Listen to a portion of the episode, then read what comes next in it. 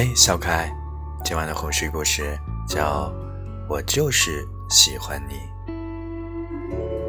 向日葵来来住在一片花丛里，但是呢，它总是显得无精打采。大家都不知道为什么，只好劝他：“来来啊，白天要努力的进行光合作用哦。”可是，来来却总是低着头。不说话，因为呢，莱莱有自己的小秘密。每一天晚上啊，他都会独自的看着月亮，用谁都听不见的声音说：“可是我就是喜欢你呀。”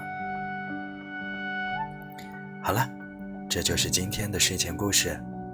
小可爱盖好被子，早点睡吧。明天见。